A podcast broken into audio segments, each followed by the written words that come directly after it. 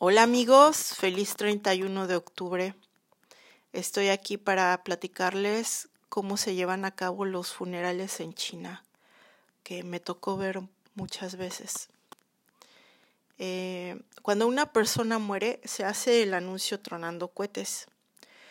Pero esto ocurre también cuando alguien tiene un trabajo nuevo o abren un negocio o nace un bebé o alguien se va a casar. Es un poco confuso. Yo me acuerdo una vez que comencé a escuchar los tronidos de cohetes y festejé porque pensé que alguien se estaba casando. Cada que tronaba cohetes yo decía, ¡Yeah!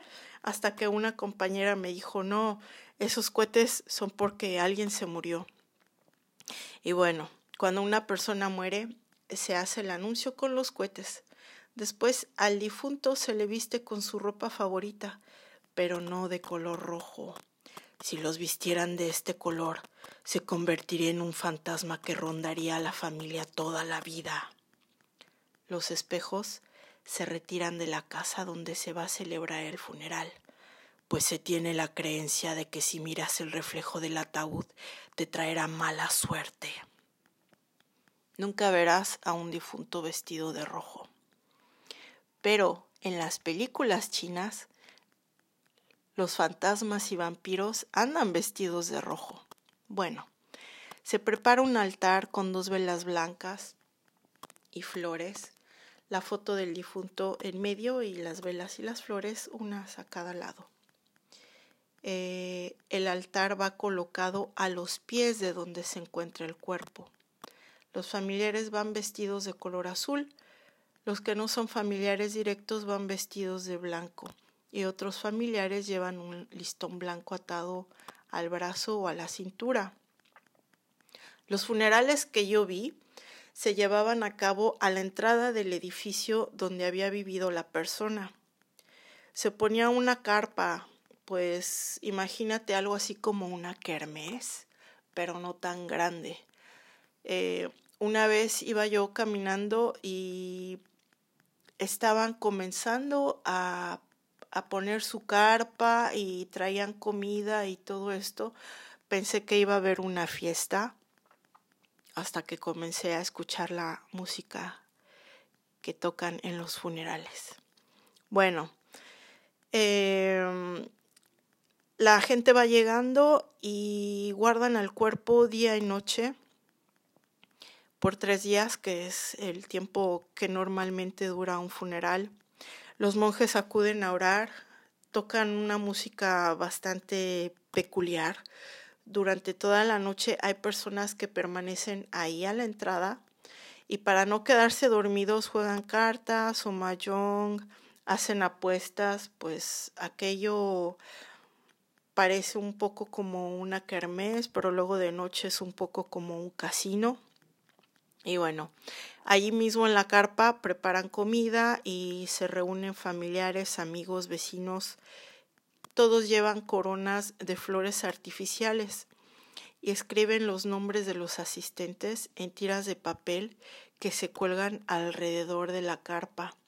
Esto es por protección, como diciendo, eh, mira, Aquí vine a honrarte cuando te moriste para que no me vengas a espantar en, pues, dicen que el fantasma regresa al mes. Pero igual, cuando regrese, para que no los vengan a, a espantar, eh, se reza por el difunto y se ofrecen velas e incienso en el altar. Luego a la hora del entierro, eh, la hora exacta se determina según el calendario lunar y la alineación de los astros. Así que puede ser a cualquier hora del día o de la noche, siempre y cuando el número sea de buena suerte, porque para los chinos la numerología también eh, te puede dar buena suerte o mala suerte. A la hora que se selle el ataúd, los asistentes deben de darle la espalda pues mirarlo es de mala suerte. Este es el momento en que se considera la despedida. Poco antes de que salga el cortejo, todos caminan alrededor del ataúd con incienso y velas. Al frente va el familiar más directo cargando su foto y hay una banda pues no es tipo sinaloense, pero sí tocan música como con instrumentos que se podrían usar para tocar música acá de banda sinaloense o duranguense. Eh, alguien aparte canta y, y llora con un micrófono. Y obviamente pues usan unas bocinas que te juro que se escucha por todos lados el, la persona sollozando. Luego a la hora de transportar al difunto de donde fue velado al camión que lo va a llevar al cementerio, hay muchos voluntarios que se ofrecen, pues se cree que quien carga el ataúd va a recibir una bendición. No, si aquí no crean que lo hacen de buen corazón, hacen las cosas porque piensan que van a recibir algo a cambio. Bueno, eh, como ya no hay lugar en las ciudades y no hay lugar en los cementerios, pues ahora están optando por cremar a los difuntos y ponen sus cenizas en unas, em, son como unos nichos chiquitos que hay en los, en los templos y en cada nicho pues hay como una vela, pero son velas artificiales. Eh, eso se ve como muy raro. Em, en un templo hay diferentes dioses, entonces pues escoges el que más te gusta a ti o al que le tenía fe la persona que se murió y ahí en, en, este cuarto ahí van a poner su, sus cenizas. Eh, todavía hace algunos años se acostumbraba enterrar al difunto en un campo y tenía que estar em, alto. Cuanto más alto, pues se consideraba que quedabas más cerca del cielo, entonces los enterraban en montañas o en cerritos, cosas así, no acá donde vivimos los mortales, sino un poco más arriba. Pero ahora, con tanta densidad de la población y por la contaminación y todo esto, pues hay muchos decesos así que ya no hay espacio para enterrarlos y, es por eso que eh, les comentaba, eh, ahora los creman. Además se piensa, según el, Feng Shui o Feng Shui en chino, que es de beneficio eh, cremarlos y, y enterrarlos, pues ya sea en un templo o todavía llevarlos a la montaña. Cuando el gobierno chino declaró que entraría en vigor una ley donde ya no se les permitía enterrarlos, sino que ahora debían de cremarlos, eh, muchos ancianos decidieron suicidarse, pues consideraban la cremación un acto abominable y antinatural, ¿no? Era así como que, pues si me voy a morir, es para que me coman los gusanos y muchos incluso compraban su ataúd y lo cuidaban por años. Pues no sé, como que no sé, como alguien que tiene un jardín y va y riega sus flores. Bueno, ellos limpiaban sus ataúdes porque decían, en este me voy a me voy a ir al otro mundo y así. Pero cuando salió este nuevo decreto, pues muchos se suicidaron porque decían más vale ahora y que me entierren a, a partir de tal fecha que me vayan a enterrar y los vayan a, a partir en a, partir a la mitad como las cenizas de José José, ¿no? Luego a la hora de, de enterrarlos, eh, los asistentes deben de voltearse para no mirar cuando pues van bajando el, bueno, antes, ¿verdad? Cuando iban bajando la caja, eh, porque se consideraba de mala suerte. Además, ahora, y siempre han vendido el kit para quemar. Cuando alguien se muere, pues llevan, puedes comprar una caja que trae un coche de papel, una casa de papel, eh, dinero, de a mentiras también y todo esto van y los queman. Estos se llaman billetes de, de o dinero fantasma. Simboliza pues la abundancia y la felicidad que el difunto va a tener allá en a donde se va a ir a vivir.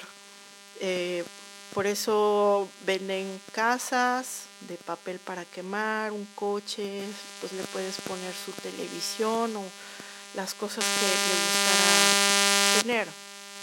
Hubo una señora que la detuvieron porque cuando se murió su esposo, pues ella bien buena onda le llevó a una, a una striptease para que le bailara en el funeral. Entonces, pues cada quien tiene sus aficiones y pues la señora yo me imagino que pues no, no era tonta, ¿verdad? Entonces sabía lo que le gustaba al señor y pues le quiso dar ahí un último gusto llevándole a una tebolera.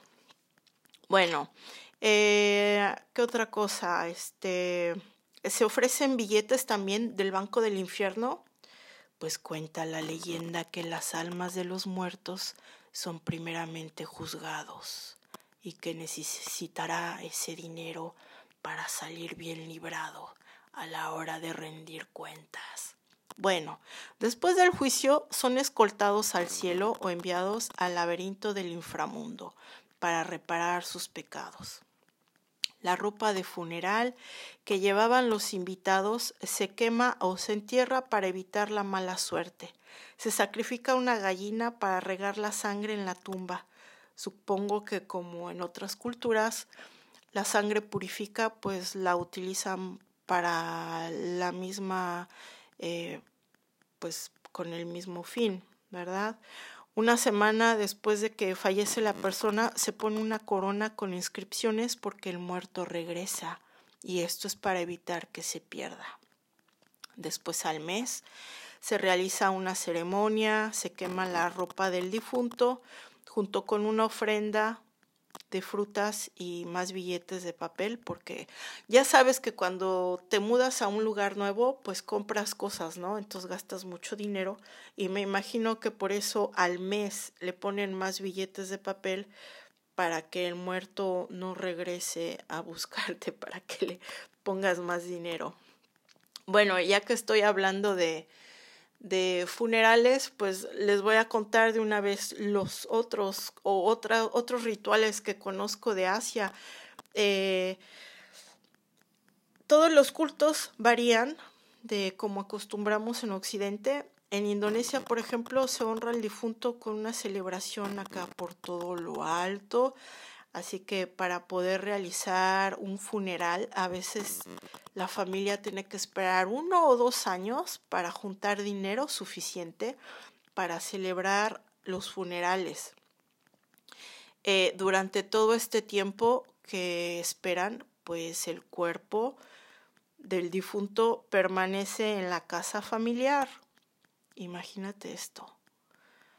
Y lo atienden como si fuera un enfermo le llevan comida y platican con él y lo asean. Yo, yo la verdad no me puedo imaginar eh, cómo será pues tener a un difunto en la casa, ¿verdad? Em, el olor o no sé, la impresión.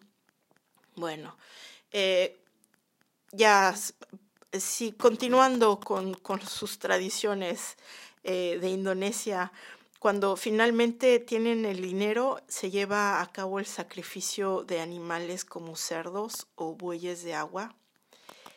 Y los funerales pues duran una semana. En Filipinas se acostumbra a asistir al cementerio una vez al año para limpiar los restos de los difuntos. Abren las cajas, retiran lo que haga falta, limpian los huesitos, les arreglan la ropa pero yo sé que en el sur de México esto también se acostumbra. Así que, bueno amigos, espero que les haya gustado esto. Yo sé que fue largo, espero que les haya parecido interesante eh, y feliz noche de brujas. Hasta luego.